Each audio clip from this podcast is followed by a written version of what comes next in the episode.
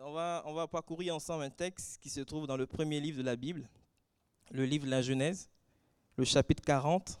Nous allons lire un texte un peu long. Nous lirons du verset 1 au verset 23. Après ces choses, il arriva que le chanson et les panetiers du roi d'Égypte offensaient leur maître, le roi d'Égypte. Pharaon fut irrité contre ces deux officiers, le chef des échansons et le chef des panetiers.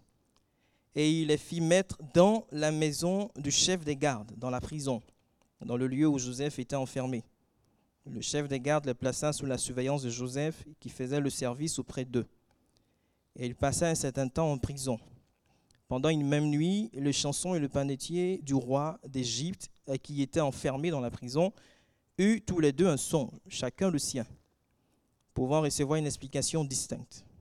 Joseph étant venu le matin vers eux, les regarda, et voici, ils étaient tristes. Alors il questionna les officiers du Pharaon, qui étaient avec lui dans la prison de son maître. Et il leur dit, Pourquoi avez-vous mauvais visage aujourd'hui? Il lui répondit, Nous avons eu un songe, et il n'y a personne pour l'expliquer. Joseph leur dit, N'est-ce pas à Dieu qu'appartiennent les explications? Racontez-moi donc votre songe. Le chef des échansons raconta son songe à Joseph et lui dit dans mon songe, Voici, il y avait un sceptre devant moi. Ce sceptre avait trois sarments. Quand il eut poussé, sa fleur se développa et ses grappes donnaient des raisins mûrs. La coupe de Pharaon était dans ma main. Je pris les raisins, je les pressai dans la coupe de, de Pharaon et je mis la coupe dans la main de Pharaon. Joseph lui dit, En voici l'explication. Les trois serments sont trois jours. Encore trois jours, et Pharaon relèvera ta tête et te rétablira dans ta charge. Tu mettras la coupe dans la main de Pharaon, euh, comme tu en avais l'habitude lorsque tu étais son des chansons. Mais souviens-toi de moi euh, quand tu seras heureux et, montre, je te prie, de la bonté à mon égard. Parle en ma faveur à Pharaon et, fais-moi sortir de cette maison. Car j'ai été enlevé du pays des Hébreux et ici même, je n'ai rien fait pour être en prison. Le chef des panetiers, voyant que Joseph avait donné une explication favorable, dit, Voici, il y avait aussi dans mon songe trois corbeilles de pain blanc sur ma tête.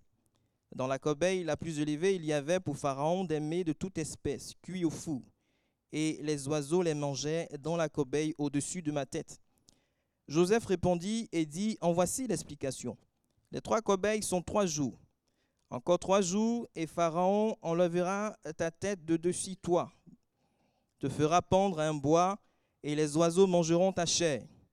Le troisième jour, jour de la naissance de Pharaon, il fit un festin à tous ses serviteurs, et il éleva la tête du chef des échansons, et la tête du chef des panetiers au milieu de ses serviteurs.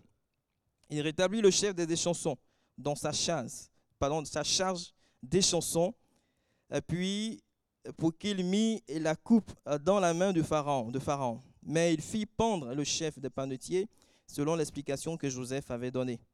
Le chef des, des échansons ne pensa plus à Joseph, il oublia. Un texte assez long un peu long, mais euh, que, euh, qui se trouve à la suite d'une série d'événements qui, comme nous le savons, ont marqué la vie de ce jeune homme-là appelé Joseph. La Bible nous dit que les frères de Joseph avaient une jalousie haineuse envers lui. Et cette jalousie haineuse va les conduire, les pousser à le vendre comme esclave à, des marchands ismaélites. Et, ces marchands ont conduit Joseph en Égypte, là où à leur tour ils vont vendre euh, à nouveau Joseph à, Potiphar, officier euh, de Pharaon. En Égypte, la Bible déclare que Pharaon, pardon, Potiphar va établir Joseph sur toute sa maison. Et Dieu faisait prospérer tout entre les mains de Joseph. La Bible nous déclare également que Joseph était beau de taille, il était beau de figure, et visiblement cela ne laissait pas indifférent Madame Potiphar, euh, l'épouse de son cher maître. Euh, la Bible montre qu'à maintes reprises, la femme de Potiphar essayait de séduire Joseph. Mais Joseph a refusé fermement, euh, tout simplement parce qu'il refusait, il a refusé de trahir la confiance de son maître. Il a surtout refusé de pécher contre l'Éternel, son Dieu, ce Dieu qu'il servait, ce Dieu qu'il craignait, ce Dieu en qui il a placé toute sa confiance. Et voilà qu'un jour, Madame Potiphar va saisir Joseph par son vêtement, comme nous le savons, et Joseph va s'en dégager et il va prendre tout simplement la fuite, en laissant son vêtement dans la main de la femme de son maître.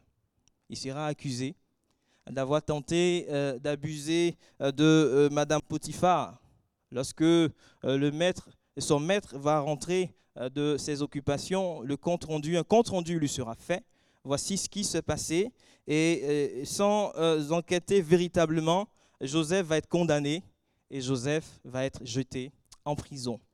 Donc, j'essaie, essayé là tout simplement de, de, résumer un peu ce qui est dit dans les chapitres 37 et les chapitres 39 euh, du livre de la Genèse, que je vous invite à, lire aussi après euh, plus en détail. Et voilà, Joseph avait probablement passé au moins plusieurs années euh, dans la prison. Mais la Bible nous fournit ce seul récit-là, relatif à, au temps qu'il a passé à cet endroit. On n'a pas en dehors de ce récit d'autres récits de ce genre. Euh, dans ce récit, et comme nous l'avons lu, il est question de deux personnes, en plus bien évidemment de Joseph. Il est question euh, de, euh, de, chef des échansons. Il est aussi question du chef des panetiers. Et tous deux travaillaient à la cour du roi, à la cour de Pharaon. Le chef des échansons avait plusieurs responsabilités. Il était chargé de surveiller les vignobles du roi. Il était chargé de surveiller la cave à vin du roi. Et en sa qualité de, chanson personnelle du roi, il était euh, chargé aussi de veiller euh, à ce que, euh, que toutes les boissons qui étaient servies à la table du roi soient sûres. Soient sûres, c'est-à-dire qu'il n'y ait pas de poison à l'intérieur de ces boissons ou qu'il n'y ait pas d'éléments toxiques susceptibles d'entraver, de mettre fin de, à, la vie, à la vie du roi il était chargé de s'assurer que le vin qui était servi, le boisson qui était servi au roi était de meilleure qualité. Il était celui qui versait à boire dans la coupe du roi. Le chef des panetiers était responsable de la nourriture au palais royal. Il était euh, responsable, il préparait le pain du roi, s'occupait euh, de ce que le roi devait euh, consommer. était, ils étaient tous deux officiers à la cour du roi des personnalités de haut rang, des officiers, comme on l'a dit dans, il est dit dans le texte. Et la Bible déclare, dans le texte que nous avons lu, que ces deux personnalités de haut rang, ces officiers, ont offensé le roi. Et littéralement, cela veut dire qu'ils ont péché contre le roi. Ils ont donc été jetés en prison. Et il se trouve que ces deux hommes-là euh, seront euh, placés dans la prison où se trouvait Joseph le texte ne nous dit pas quelle infraction ces deux officiers avaient commis. Euh, quelle infraction, pour quelle pardon, infraction euh, ces deux officiers avaient été emprisonnés. Mais étant donné leur responsabilité en rapport avec ce que le roi consommait, en rapport avec la nourriture du roi, en rapport avec ce que le roi buvait, on pourrait peut-être supposer que leur faute, leur faute, leur crime avait quelque chose à, avoir avec la table de Pharaon. On peut même supposer qu'une cache de poison avait été découverte quelque part, pourquoi pas, et que euh, ce poison était destiné à porter atteinte à la vie du roi euh, par le biais de, sa nourriture, par le biais de, sa boisson. On peut, je ne dis pas que cela est écrit, mais on peut supposer en tout cas ces, ces choses-là. Et peut-être que bien évidemment, lorsque euh, cette cache de poison a été découverte, on va tout de suite interpeller les, responsables en charge de la nourriture du roi, en charge de la boisson du roi, euh, pour leur poser des questions. Écoutez, voici ce qui vient d'être découvert. Est-ce que vous avez des explications à nous fournir euh, par rapport à ces choses-là? Euh, et, bien évidemment, je dirais aucun doute que ces derniers aient dénié toute responsabilité, aient dénié toute implication. Peut-être que la question est posée au chef des échansons. Est-ce que vous avez quelque chose à dire par rapport à ça? Non, écoutez, ce n'est pas moi. Et, ou également au chef des panetiers, est-ce que vous avez des explications à nous fournir par rapport à cette, ce poison qui a été découvert? Moi non plus, je ne suis concerné ni de près ni de loin par ce qui a été découvert. Donc, dans ces conditions, Pharaon va prendre la décision, va être contraint de, les jeter en prison, de les placer là-bas dans cet endroit euh, pour garantir lui-même sa propre sécurité. Et pourquoi pas aussi, je dirais même, pour se donner aussi le temps euh, de clarifier ce problème, de clarifier cette affaire, de tirer au clair euh, cette affaire-là. Et la Bible déclare que ces deux personnalités-là ont été placées sous la surveillance de Joseph en prison. La Bible dit également qu'une même nuit, le panetier et les chansons ont fait un songe, chacun. Le songe de chacun d'eux lui semblait inhabituel. Ça paraissait étrange. Ces songes-là semblaient avoir une signification mystérieuse, une signification symbolique. Et les chansons et les panetiers croyaient que le Dieu leur avait envoyé une sorte de message et ces songes ont eu une telle influence sur eux que Joseph a remarqué leur préoccupation le lendemain matin. Ils étaient si troublés, au point où Joseph a été interpellé par leur tristesse. Au verset 6, il est dit, Joseph, étant venu le matin vers eux, les regarda, et voici, ils étaient tristes. Joseph, bien sûr, a cherché à savoir ce qui n'allait pas à chercher à savoir pourquoi est-ce qu'ils étaient dans un tel état, pourquoi est-ce qu'ils étaient euh, dans une telle tristesse. Et, tous les deux ont fait part à Joseph de leur certitude que leur songe avait un sens, leur songe avait une signification, leur songe renfermait un symbole. Malheureusement, il n'y avait personne euh, pour interpréter euh, ces songes qu'ils avaient eus. Et euh, lorsqu'on voit un peu euh, à l'époque, il est dit comme ça que les Égyptiens attachaient une importance particulière aux songes. Euh, parce que pour eux, les songes étaient comme des révélations des dieux, des messages que des dieux leur communiquaient. Et à l'époque, seuls les prêtres étaient habilités à interpréter les songes. Seuls les prêtres avaient le droit de donner des interprétations de sens à des songes. Et c'était même l'une de leurs fonctions principales. Et ces hommes étaient tristes euh, parce que là, ils se trouvent, ils sont face à un véritable problème. Ils ont des songes, ils sont en prison. Ils n'ont pas la possibilité de se rendre auprès d'un prêtre pardon, pour leur expliquer euh, ce qu'ils ont vu, euh, ce qu'ils ont reçu en songe, et pour leur dire de quoi il est question. Ils se trouvent en prison. Et ça, ça, suscite en eux de la tristesse, ça les angoisse, ça suscite en eux toutes sortes d'inquiétudes. Euh, s'ils avaient été en liberté, ils auraient, été, ils auraient pu euh, contacter l'un de ces prêtres euh, pour interpréter leur songe. Mais malheureusement, ce n'est pas le cas ici. Ils sont en prison et il semble qu'il n'y ait personne qui soit en mesure de donner du sens à ce qu'ils ont vu. D'où leur tristesse. D'où le fait qu'ils soient troublés. D'où le fait qu'ils soient inquiets. D'où le fait qu'ils soient comme perdus. Et peut-être qu'ils ont même essayé d'eux-mêmes d'interpréter ces songes. Alors, moi, j'ai vu dans mon songe un cep, j'ai vu trois sarments, j'ai vu des grappes de raisin. Mais ça peut signifier quoi, tout ça? Moi, dans mon songe, j'ai vu trois paniers et dans ces paniers, il y avait des pains blancs et dans le panier le plus élevé, il y avait des mets qui étaient cuits au four, etc. Mais il y avait aussi des oiseaux et qui sont venus manger en tout cas ces pains qui, étaient dans, qui se trouvaient dans le panier le plus élevé.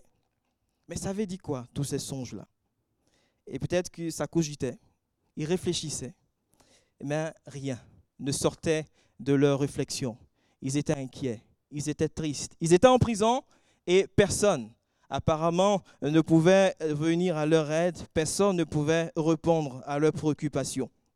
Mes amis, ce que les hommes ne sont pas en mesure de faire pour vous, ce que vous n'êtes pas vous-même capable d'accomplir dans votre vie, Dieu a la toute puissance de le faire.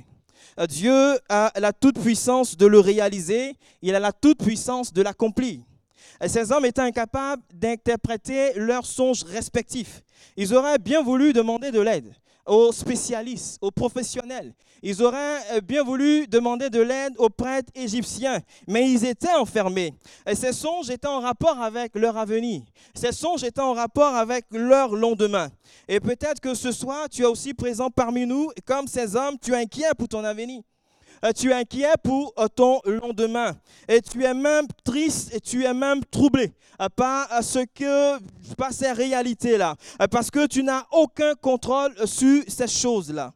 Et malheureusement, il n'y a personne pour te rassurer. Il n'y a personne pour te dire, écoute, ça va aller. Voici comment les choses vont se dérouler. Voici comment les choses vont aller. Il n'y a personne pour t'aider à trouver un sens à ta vie. Tu as peut-être ce soir l'impression d'être perdu dans ce monde. Et comme ces hommes, tu as peut-être l'impression aussi d'être enfermé, enfermé dans une prison. Mes amis, même si euh, personne ne peut vous dire de quoi sera euh, fait votre lendemain, même si personne ne peut vous donner des certitudes, même si personne ne peut vous donner des garanties, personne ne peut vous donner euh, des, vous rassurer, Dieu a le pouvoir de vous donner une espérance nouvelle. Dieu a le pouvoir de vous donner une perspective nouvelle. Dieu a le pouvoir de réaliser ces choses-là dans votre vie. Parce qu'il est le seul à connaître véritablement le futur.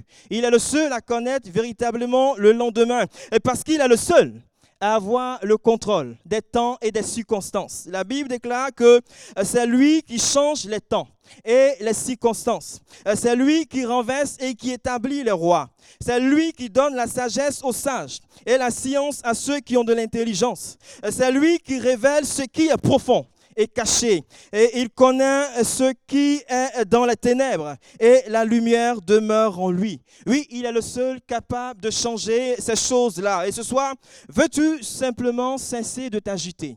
Veux-tu simplement cesser de regarder à gauche, de regarder tantôt à droite, pour tenter de trouver une solution par toi-même, pour tenter de t'en sortir par tes propres efforts? Veux-tu simplement tourner tes regards vers ce Dieu grand, vers ce Dieu vivant, vers ce Dieu à qui rien n'est impossible et qui peut et qui veut et qui souhaite faire de grandes choses dans ta vie? Veux-tu simplement ce soir lui dire Seigneur, je te confie ma vie. Seigneur, je t'abandonne ma vie. J'ai assez longtemps lutté par mes propres forces. J'ai assez longtemps lutté par mes propres capacités. J'ai assez longtemps lutté par toutes ces choses-là. Mais voici ce que ma vie est aujourd'hui. Mais ce soir, je veux tout remettre entre tes mains. Je veux tout abandonner entre tes mains. Je veux tout te confier ce soir. Je veux laisser tout, Seigneur, entre tes mains. Parce que, encore une fois, tu as le contrôle des temps et des circonstances. Et rien, Seigneur, ne à ton contrôle. Joseph avait fait l'expérience, lui aussi, de cet songe, lorsqu'il était encore auprès de ses proches, lorsqu'il était encore auprès de son père, de ses frères. Et, quelque chose au sujet de la situation de cet homme-là semblait lui dire que, ah, que Dieu lui-même avait un message à travers ses songes. Et Joseph savait que seul Dieu pouvait donner un sens vraiment efficace à ses songes.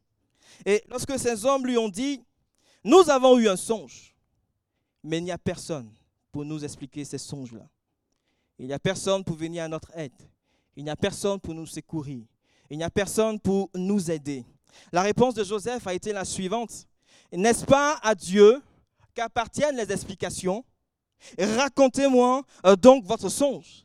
Joseph va d'abord faire connaître à ces hommes un Dieu qui est capable de leur donner l'interprétation de leurs songes respectifs par la bouche de son serviteur. Et tout se passait comme s'il leur disait, les choses, mes amis, peuvent changer. Cessez d'être dans la tristesse. Parce que moi, Joseph, je connais un Dieu qui est vivant. Je connais un Dieu qui est vrai et le seul unique Dieu, le Dieu vivant et tout-puissant. Je connais un Dieu qui est agissant, un Dieu qui a la solution, un Dieu qui est la solution à votre problème. Mes amis, nous vivons dans un monde qui est captif de Satan, un monde qui est aveuglé, un monde qui est incapable de discerner clairement l'avenir, qui est incapable de rassurer, de donner des certitudes aux hommes. Et l'unique recours que nous avons, c'est Dieu. Et c'est Dieu seul. Notre unique recours, c'est la bonne nouvelle de Jésus-Christ, le Fils unique du Dieu vivant et vrai. Et cette bonne nouvelle donne l'espérance aux hommes. Elle dit qu'en dépit des incertitudes de la vie, cette bonne nouvelle dit qu'en dépit des, agitations, en dépit des troubles euh, qui caractérisent ce monde, l'homme peut trouver le repos, l'homme peut trouver l'assurance, l'homme peut trouver la paix en Dieu. Et dans l'évangile qui est la bonne nouvelle de Jésus-Christ, Dieu se révèle lui-même comme étant l'unique solution au problème de l'humanité. Et en dehors de Dieu, il n'y a pas d'autre solution, il n'y a pas d'autre alternative, il n'y a que Dieu euh, qui peut apporter des réponses certaines aux problèmes de l'humanité. Et dans l'évangile, Dieu révèle son amour. Dans l'évangile, Dieu révèle sa bonté, il révèle sa compassion pour l'homme perdu, il révèle sa compassion pour l'homme coupable, il révèle sa grâce salvatrice en Jésus-Christ, son Fils unique et bien-aimé. Il se révèle comme un Dieu qui vient jusqu'à vous, un Dieu qui se rapproche de vous, un Dieu qui s'est approché de vous, un peu comme Joseph qui va se trouver dans cette prison, euh, comme cette chanson et comme ce panetier. Dieu en Jésus euh, se trouve, vient également dans votre prison. Il n'est pas ce Dieu qui se tient loin, à distance, mais il est ce Dieu qui vient jusqu'à vous euh, pour vous secourir.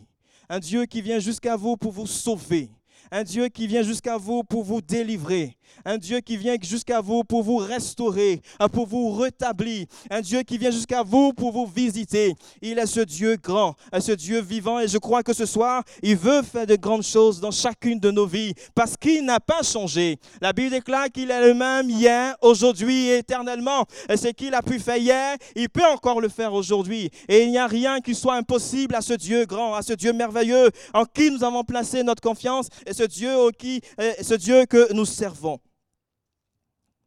Joseph s'est approché de ces hommes pour les encourager à ouvrir leur cœur, à ouvrir leur cœur et à raconter ce qu'ils avaient sur leur cœur. Ce soir, ouvre ton cœur à Dieu. Raconte-lui ce qu'il y a sur ton cœur. Expose à Dieu ton besoin. Dis-lui ce qui ne va pas, ce qui suscite en toi cette tristesse. Fais-lui part de ta difficulté. Fais part à Dieu, euh, dis-lui ton besoin, dis-lui euh, ces choses-là. Ouvre ton cœur à Dieu ce soir. Il serait même tenté de dire, mais quand cesseras-tu de résister à Dieu? Euh, Quand cesseras-tu de tourner le dos à Dieu? Est-ce que tu n'entends pas que Dieu frappe à la porte de ton cœur ce soir Dieu t'aime et il n'est pas insensible à ce que tu vis? Dieu t'aime et il n'est pas indifférent, insensible à ce que euh, tu traverses. C'est pourquoi ce soir, je t'en supplie, ouvre ton cœur à Dieu et laisse-le s'impliquer dans ta vie. Laisse-le s'impliquer dans ta situation. Laisse-le s'impliquer dans ton existence. Laisse Dieu euh, s'impliquer dans ton quotidien. Et comme Joseph et qui s'inquiète de la situation de sa cour de tenue, Dieu veut aussi s'impliquer dans ta vie. Il veut s'impliquer dans ton histoire. Laisse-le faire. Laisse-le conduire tout et remet tout entre ses mains. Joseph a suggéré à ces deux hommes, oui, écoutez, racontez-moi vos songes. Dites-moi ce que vous avez vu.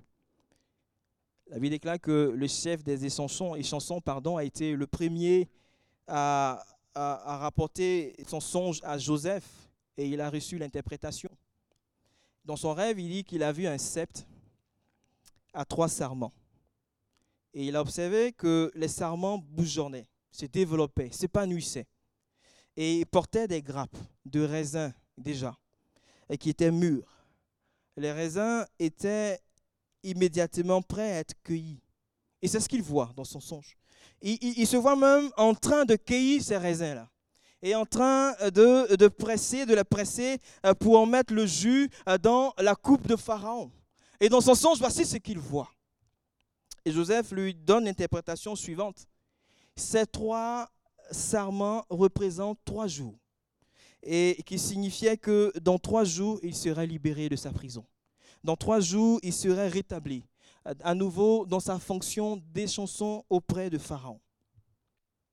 Le chef des panetiers, qui semblait lui un peu hésitant, pas très à l'aise avec lui son songe, mais bon, comme il a vu que euh, Joseph avait euh, apporté une interprétation favorable, donné une interprétation favorable au songe de, son collègue, il va dire, écoute, je vais moi aussi me lancer et je vais expliquer mon songe à Joseph. Et il s'attendait sans doute à avoir aussi, lui aussi une explication, une interprétation favorable. Et Joseph va lui demander de, lui raconter, et, et dans son songe, il disait qu'il portait sur sa tête trois paniers de pain blanc. Et dans le panier le plus élevé se trouvaient toutes sortes de mets cuits au four. Il va voir également des oiseaux qui mangeaient dans le panier au-dessus de sa tête. Malheureusement, le songe du panetier, panetier a, reçu une interprétation défavorable, contrairement au songe de les chansons. Joseph lui a dit que ces trois, jours, ces trois paniers représentent aussi trois jours, mais au lieu d'être réhabilité dans ses fonctions de chef de panetier, euh, sa tête même serait retirée de son corps et son corps euh, pendu ensuite à un bois. Et après, les oiseaux mangeraient sa chair. La Bible déclare que l'interprétation de ces songes s'est réalisée exactement euh, comme Joseph l'avait dit. Ces deux hommes au fond de la prison représentent toute l'humanité, l'humanité entière, dans sa déchéance spirituelle, dans sa déchéance vis-à-vis de Dieu. tous sont prisonniers et passibles du châtiment suprême. La Bible déclare dans Romains 11, le verset 32, qu'à Dieu a renfermé tous les hommes dans la désobéissance pour faire miséricorde à tous. Enfermer signifie incarcérer. Enfermer signifie emprisonner. Et peut-être qu'on peut trouver quelque chose, je dirais, de, de choquant dans l'expression Dieu a renfermé les hommes dans la désobéissance. Mais mes amis, comprenons que lorsque les hommes ne veulent pas de Dieu, lorsque les hommes rejettent Dieu, lorsque les hommes rejettent la solution que Dieu leur propose, lorsque les hommes rejettent la bonne nouvelle de l'Évangile, Dieu, bien évidemment, va les livrer à leur désobéissance, euh, comme un acte de jugement. Euh, parce que nous avons un Dieu euh, qui respecte la liberté qu'il a lui-même donnée aux hommes. Liberté de lui obéir, liberté de lui désobéir. Et eh il laisse également les hommes assumer les conséquences de leur désobéissance. C'est pourquoi, en tant que prisonniers, les hommes sont enfermés, les hommes sont déclarés coupables et condamnés à la mort. La Bible dit que tous ont péché et sont privés de la gloire de Dieu. Mais la bonne nouvelle de l'évangile, la parole de Dieu, c'est que Dieu n'a pas abandonné l'homme à lui-même, parce qu'il a pourvu au moyen de salut de l'homme. Il a pourvu au moyen de salut de l'humanité. Il a envoyé son propre Fils pour nous sauver. Il a envoyé son propre Fils pour nous délivrer de l'esclavage du péché. C'est pourquoi la Bible précise également euh, que la miséricorde de Dieu s'étend à tous les hommes, euh, sans aucune distinction. Dans le passage que nous avons lu, quand Dieu a renfermé euh, tous les hommes dans la désobéissance pour faire miséricorde à tous.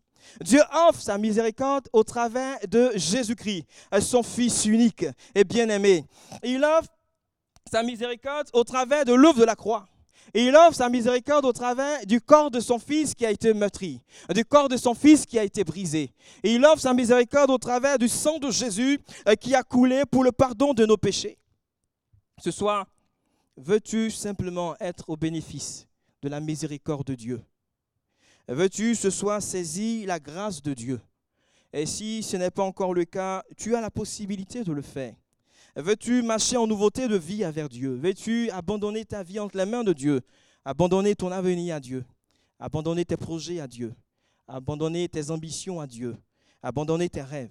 T'abandonner entièrement à Dieu, corps, âme et esprit. Est-ce que ce soir tu veux euh, le faire? Et si c'est ton désir, et si tu veux le faire, une seule chose, accepte Jésus-Christ dans ton cœur par la foi. Accepte-le dans ton cœur comme ton Seigneur et ton Sauveur. Demande-lui simplement pardon pour tes péchés. Seigneur, voici ce qu'est ma vie. Seigneur, voici ce qu'est mon cœur. Un cœur qui est éloigné de toi. Mais ce soir, je veux te recevoir dans mon cœur comme Seigneur et Sauveur et je regrette, je prends conscience que je t'ai perdu et égaré, et mais que toi, Jésus, tu es venu chercher, sauver ce qui était perdu. Et ce soir, je veux tout simplement t'abandonner ma vie. Et ton sang a coulé sur le bois de la croix pour le pardon de mes péchés. Et je veux que ce soir, ce sang me purifie, que ce sang me lave. Oui, je veux être au bénéfice, Seigneur, ce soir de ta miséricorde. Je veux être au bénéfice ce soir de cette grâce que tu as manifestée en la personne de Jésus-Christ, ton Fils unique et bien-aimé. Mon ami, si tu le fais, tes péchés seront pardonnés. Et si tu le fais, le sang de Jésus, ce précieux sang de Jésus, Je ne parle pas du sang des animaux, mais ce sang qui a coulé il y a plus de 2000 ans sur le bois de la croix, ce sang te purifiera de tout péché. Quelles que soient tes fautes, quel que soit ce que tu as pu faire, le sang de Jésus est efficace pour te purifier entièrement. Tu deviendras fille de Dieu. Tu deviendras fils de Dieu. Euh, tu pourras marcher avec le Seigneur Jésus-Christ et ton nom sera inscrit dans le livre de vie. En Jésus-Christ, tu deviendras une nouvelle créature.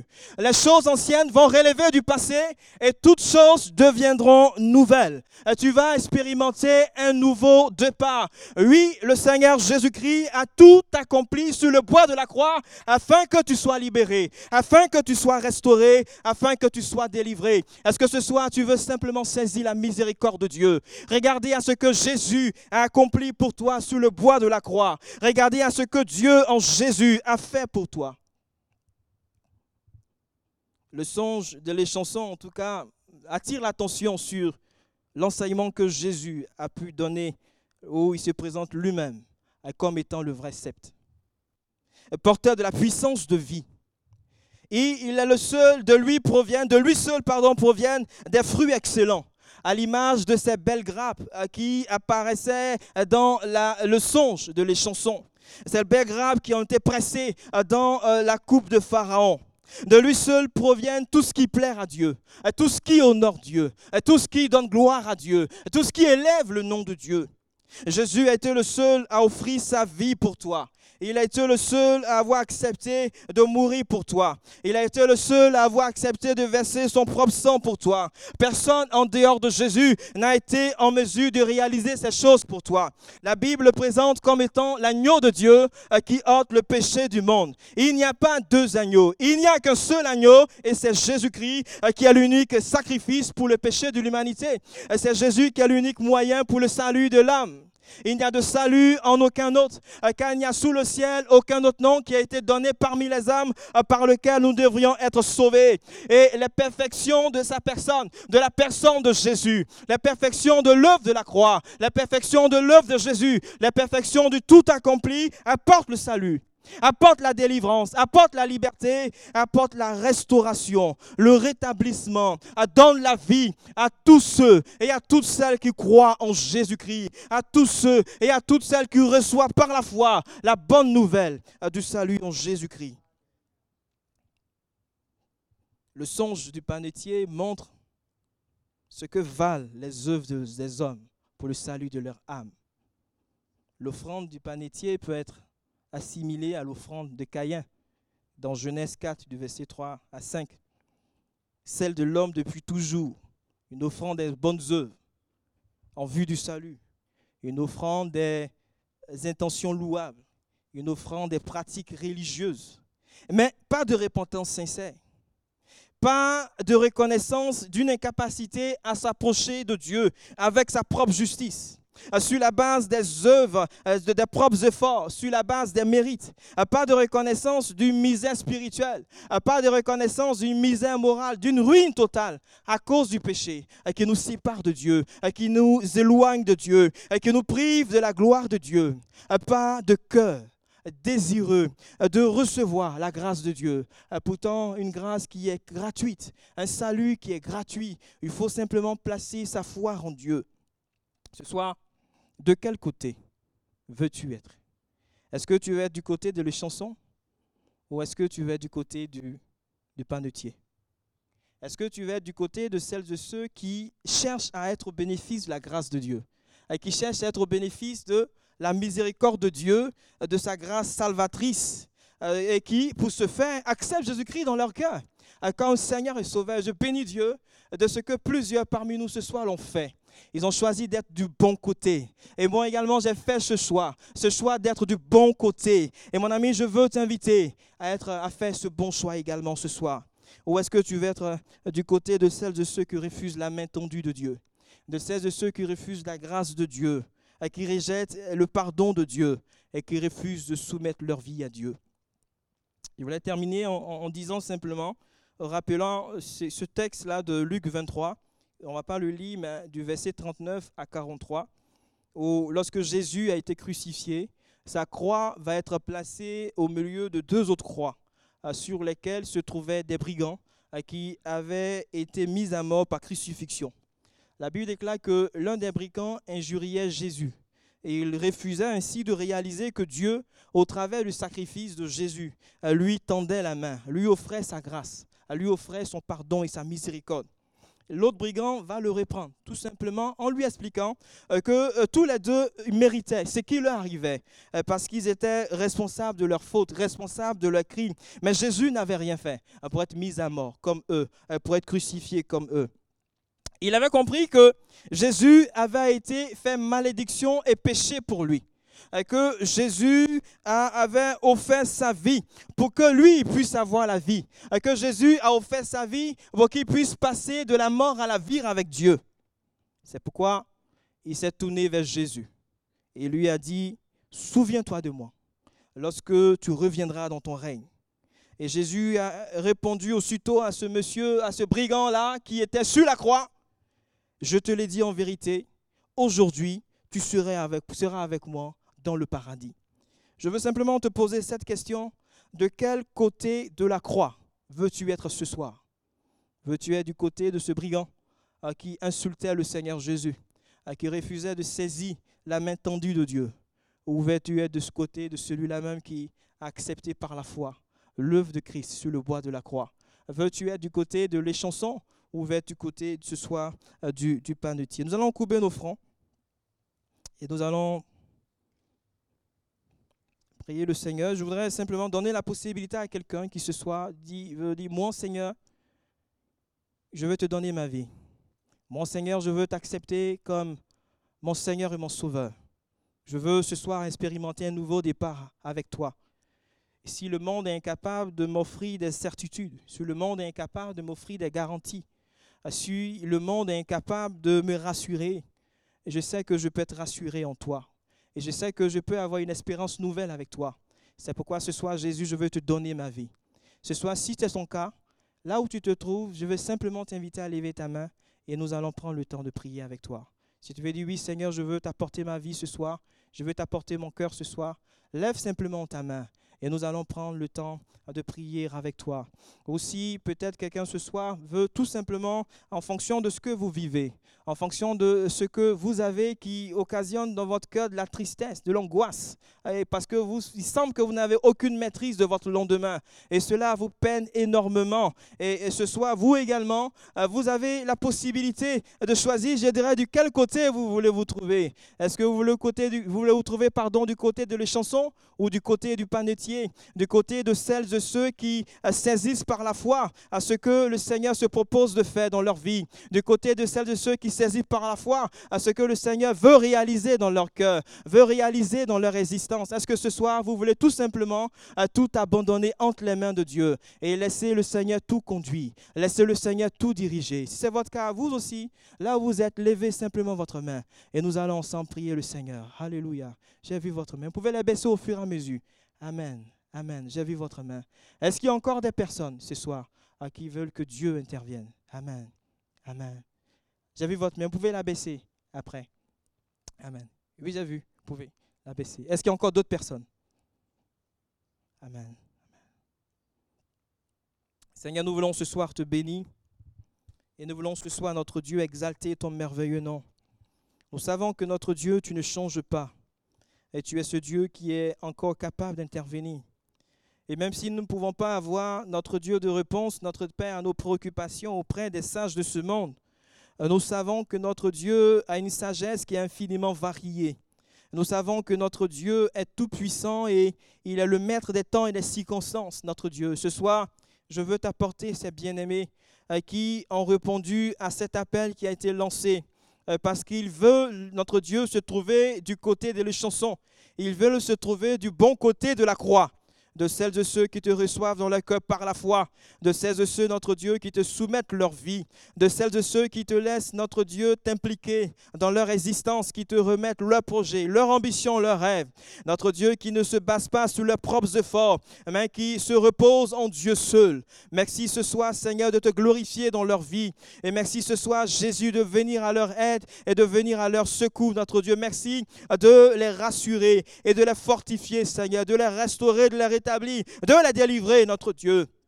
Nous savons euh, que tu es le Dieu de la délivrance. Et à toi, notre Père, rien n'est impossible ce soir. Nous voulons t'apporter, notre Dieu, tout cela. Et même si, notre Dieu, pour certains, la situation paraît tellement impossible, tellement insurmontable, nous savons que, Seigneur, à toi, rien n'est impossible, notre Dieu. Et merci de te glorifier dans cette situation. Merci d'agir, notre Dieu, et de triompher, Seigneur, pour la gloire de ton nom. Nous servons un Dieu qui est grand. Nous servons un Dieu qui est tout-puissant. Nous servons un Dieu qui est vivant. Un Dieu qui est vrai un Dieu à qui rien n'est impossible, un Dieu qui a la toute puissance de tout accomplir. Et ce soir, Seigneur, merci pour ton intervention dans ces vies, dans ces cœurs, dans ces situations. Et merci pour ce cœur, notre Dieu, qui, c'est vrai, sont attristés, mais dont notre Père, la tristesse est changée en joie, Seigneur, notre Dieu. Merci, notre Dieu, pour euh, ces cœurs qui sont peinés, notre Dieu, qui sont pleins de chagrin, mais qui sont ce soir maintenant pleins d'espérance en toi. Seigneur, sois béni pour ce que tu fais. Au nom de Jésus-Christ. Merci Seigneur. Gloire à Dieu. Amen.